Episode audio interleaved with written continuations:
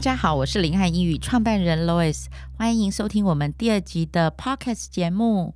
在这一集里面呢，我们呃邀请到 Fiona，第一集跟我们一起来谈谈孩子们的英语学习。相信大家听完第一集的时候，大概对 Fiona 的背景也会有一点好奇。在这一集的节目当中，我们依然邀请 Fiona 来跟我们聊聊她的背景以及她在澳洲的英语学习的一些经验。Hi Fiona。Hi everyone, lovely to be here again. 要你要不要跟我们呃简单介绍一下你的成长背景？因为大家可能看你就是华人的脸孔，可是怎么英语讲的这么好？Yeah, um, yeah. So I um, was born and raised in Melbourne, which is um, a city in Australia. And uh, my mm. parents are Chinese. Well, I speak Chinese at mm. home. But um, yeah, I grew up here. So English is my first language. And uh, a lot of people, well, many people understand that, you know, you can be of different heritage but be born in Australia and speak perfect English. But yeah, some people probably think, oh, wow, you speak really good English, um, which, you know, is pretty normal. So yeah, I just wanted to share my experience growing up in Australia and how um, I learned Chinese as a second language. 哦呀，这个应该会是跟我们非常完全的颠倒。我们是需要学英语，你是需要学中文。Yes, that's right. 我们这边问一下，说你是什么样的时间来到了台湾？So I came to Taiwan during the pandemic, actually. Yeah, it was a very interest. 那个时候澳洲的这个 pandemic 是怎么样？Oh, we had the longest lockdown. I think our lockdown lasted three to four months, which is the most um, oh, of wow. any city in the world. Mm-hmm. And Taiwan at the time had very, very good um, pandemic measures in place. And I thought, well, Taiwan seems like a really lovely uh, place to expand my knowledge and to contribute my skills in. So I thought, well, I'll, mm. I'll definitely take the leap and uh, go to Taiwan mm. and see what I can bring to Taiwan. And that's where I met Lois. 对，我还记得我们那个时候就是面试的时候。 that's yeah. right. And um, I initially interviewed, wanted to be a teacher. Um, so I did mm. my interview with Lois, and she asked me one special, special question. Do you remember what that was? 就我问你一个问题嘛，对吧？是我问你一个问题，我好像问你说你为什么来台湾？That's right. And my answer was to make a difference. 哦呀，这句话真的完全让我觉得眼睛一亮，就说哦，因为我一直不断的都是在找外国老师，然后我就一直很希望可以找到真的可以跟我一起就是推动台湾的儿童英语教育。那在这个过程里面，其实真的是一条蛮难找老师的路。所以当我那时候听到你这样说，我真的觉得太惊讶了，怎么会有人说出我心里的声音？特别当我知道你是练英语教学的时候，哇，那完全真的就让我对你的背景产生了很大的兴趣，因为那个真的是呃我们需要的，因为我们很想推动孩子的英语学习嘛。你为什么当时会去念英语教学呢？Well, actually, my major is music. Um, and I was going to teach um, high school music. But um, oh. for my final year of masters, I had to choose a another discipline, and one of them was uh, TESOL, which is teaching English to speakers of other languages. And so mm. I um, I completed it, and I had to complete a placement at a school. It was a school, an English center for adults. And when I mm. went there, I just I was blown away. It was just an amazing experience because I felt the sense of achievement at these students mm. when I taught them something. And these students came from countries that um, were, you know, um, in the middle of war. And so they were really oh. appreciative of coming to a new country and learning a new language. And I was the facilitator mm. of that language. And I was mm. just just amazed at by teaching these um, these students um, a second language. Mm. And so that's mm. where my love of TESOL um, started. OK，哇，所以你当时你是教成人的英语？Yes，然后他们都是移民者吗？你的学生都是移民者居多？Yes, they were um, all migrants from other countries. 所以他们到了澳洲的时候，他们是完全不会讲英语。Yeah, so most of them had zero um, English um, skills, mm. and a lot of them didn't mm. even know how to um, say their own name in English.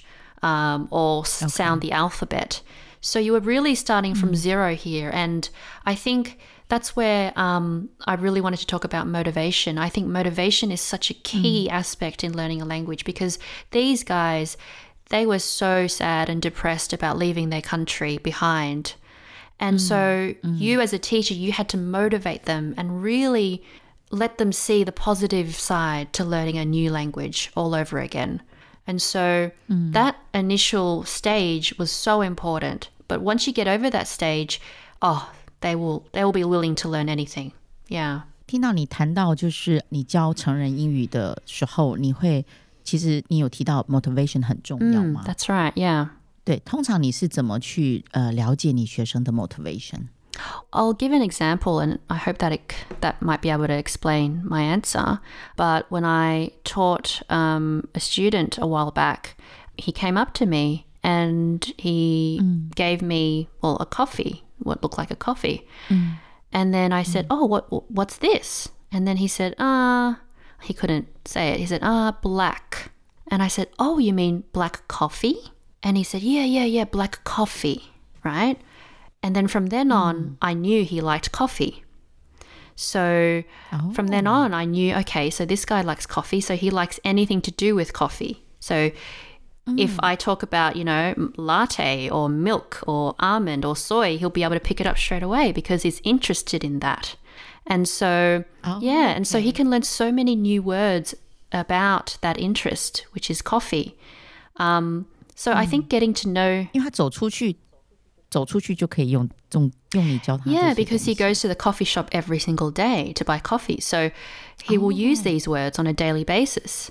Um, so getting to know your students on that level is really important. Getting to know their interests and what motivates them is very, very crucial to language learning. 我我觉得你这边真的谈到一个点，就是对学生的观察跟了解，好、啊 是我觉得当一个老师真的蛮重要的，因为当你了解你的学生的时候，你跟他就会有对他的观察，你跟他就有一定的连接，所以当你可以教给他的东西的时候，他其实是相对性也会比较容易吸收。Yeah, that's right. Yep. 嗯，那 Fiona，你要不要跟我们分享一下？因为你是在澳洲长大嘛，你要不要跟我们分享一下，在你在学，可能对你来讲不是真的在学英语，因为英语就是一个就像我们的中文一样，它是这么的自然的一个工具。你要不要跟我们分享一下？呃，在澳洲学习英语的过程大概是什么？ Well, I think it's very different to how students learn um, in Taiwan. And, well, the thing that comes to mind is um, students in primary school. We call it primary school in Australia. The amount of time we spend at school is actually not not a lot. Um, we start at 9 a.m. and we finish at 3:30 p.m. After that, well, you usually go home and you just play. You just, um, you know, you go out with friends. You know, it's not common to go to after school programs, but um, and the amount of homework we get is is not a lot compared to um, the uh, the students in Taiwan. So um, yeah, I think the life of a student is is I would say um, there's less there's less homework for sure over here, but yeah, a lot of it is a lot of um, activities, um, a lot of fun activities. 所以，因为像你的背景是有中文，就是你的爸爸妈妈可能在家里也会讲呃中文或者是广东话，那所以你的英语是完全在学校学吗？ Yeah, so um, English is learnt primarily at school, and Chinese I speak with my parents at home. So English is the main language that we use to communicate with everyone at school or at the shops or anywhere else. And Chinese I spoke at home with my parents. Yeah, two very different environments. 那你通常是怎么去做这个语言的转换？因为很多人可能很好奇，就说哇，一次一下学英语，一下学中文，是怎么做语言的转换？ I think it's really, it's just really important to think in that language that you're speaking. You might think, like, how do you do that? But I have to point out that I never made a conscious effort to learn any of these languages. I never, 就是自然而 yeah, 然 it just happened. It, I heard it and I was like, ah, okay, picked it up and spoke it. You know, I never made a an effort or wanted to learn any of these languages. So I acquired them, and that's the main difference between learning and acquiring. 哦，这边要不要跟我说一下这个有什么差别啊？ 因为听你这样在学两个语言，听起来好轻松哦。 Yeah, so um, the difference between acquiring and learning is that learning um, is a conscious decision to pick that knowledge up. So, for example, you want to learn Okay. how to cook, or you want to learn how to play tennis. Um, you take lessons on it. So, you make a conscious decision and a conscious effort to pick it up. But with acquiring something, you don't make a conscious effort. Okay, so it's uh, you, you pick it up through your surroundings, through your environment, and um, yeah, does that make sense?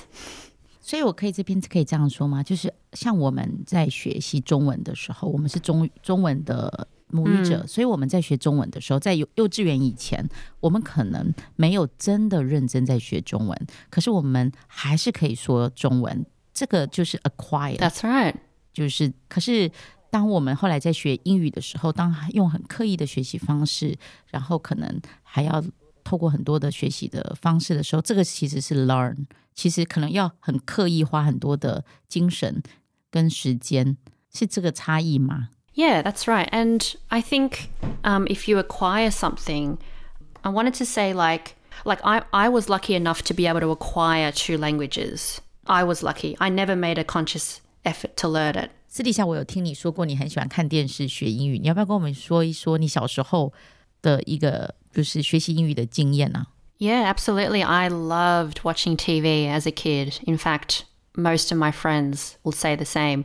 We woke up every morning at 6:30 a.m. and turned on the 六 TV. Yep. And we watched um, cartoons for an hour before we went to school. And I would say that a lot of, you know, the words that I'd learnt as a kid came from TV. Because the reason why, because it was all the shows that I'd watched were interesting stories. And with stories come with interesting words. And because the story was so interesting, you would remember those words and the way they were spoken because characters in cartoons they have different expressions and ways to speak. So that was such a, an effective way for me to remember so much vocabulary. And even me, a native speaker, I would watch TV to learn the language as well. So TV is definitely a really, really great resource to use. 那你知道，其实，在台湾，就是我自己呃有听过 其他的说法，有一派其实是说，哦，因为其实看了电视太久，看太多电视的时候，其实我们的左脑大概就会没有创造力，所以其实蛮多家长他真的不太敢让孩子看电视。那当然也也有一个原因，就是说，因为我们很怕看太多的电视之后会近视。其实针对这个部分，我有去问过那个眼科医师哦。眼科医师是说，真的不要给孩子看 iPad 或者是手机，因为那个荧幕太小了，很容易近视。但是如果你是看电视是没有问题的，而且如果你看了差不多，比如说三四十分钟之后，你休息一下，然后可以再看一一点点，其实是都没有问题的。所以。嗯，我自己那个时候是因为我另外看过另外一篇报道，就是说哦，其实学双语跟三语以上的孩子的呃脑神经其实发展都特别的好，所以其实我是有让我的孩子就是看电视，然后看完电视休息一下这样子，所以其实那个我觉得学习语言的学习效果是蛮好的。那你觉得在你来台湾这三年的时间里面，呃，你的观察就是台湾跟澳洲在教育这一块最大的差别是什么？I think um, after spending almost three years in Taiwan, I can safely say that, you know, education is top priority. So getting good marks, passing your tests is paramount to be able to get into a good university and thus get a good job.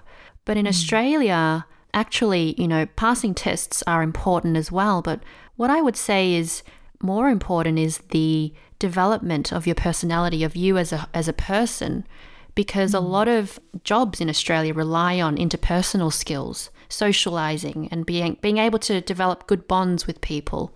So we place more importance on that rather than test results because we find that test results in the end don't really make a difference to your success as a person and your success in your career. So I think that's the main difference between Australia and Taiwan in terms of education. Yeah. 谢谢你跟我们分享哦，真的的确让我们看到在这两个不同国家教育的不一样的观点。那最后一个问题，嗯、我我特别想问一下，说，哎，你当时来台湾找工作的时候，为什么你会决定加入林瀚英语啊？然后这段时间你在林瀚英语的过程当中，你觉得在工作上、英语教学上，你觉得最快乐跟最辛苦的事情是什么？Um, I came to Linham You know, obviously, as a candidate, you would interview, have interviews with other schools, and what I noticed with Linham is that the learning style. 诚实的说，诚实的说 The learning style of Linham was actually is actually, in my opinion, the right way someone should learn a language, and that is the natural acquisition of the language. So, what Lois would say is, you know, in her lessons, she encouraged teachers to do um, lots of hands on activities and encourage them to have fun. Whereas in other schools that I had interviewed with, they looked like they really wanted to go home. 学生想回家. Oh, yeah. And, and actually, I had an interview with someone who I won't name, and they asked me what teaching style uh, you have to offer. And I said, I really like to be creative and innovative in my lessons. And she said, mm. Don't do that.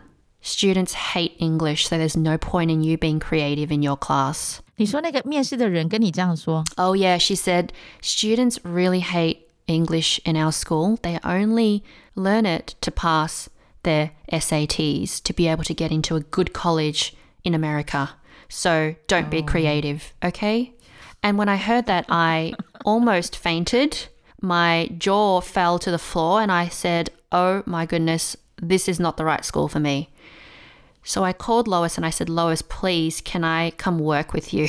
because because honestly, Lois really she does see the value in the natural acquisition of, of, of learning a language. And and I thought, well, I definitely want to contribute my skills and expertise to um, to this school. Mm. So yeah. 呀，谢谢，我们真的也很幸运有你哦，不然我们真的很难好好的去发展我们所有的 curriculum。It's fate, isn't it? It's destiny. 对呀，真的是。Yeah，很开心今天呃，Fiona 来到我们的节目当中，跟我们分享这么多关于她自己的呃学习英语中文的一个过程。那其实真的学习这条路其实是蛮长的，特别是在学习语言上面。那我们也期许，就是接下来有更多的家长跟我们一起，然后把孩子协助孩子把英语学习好。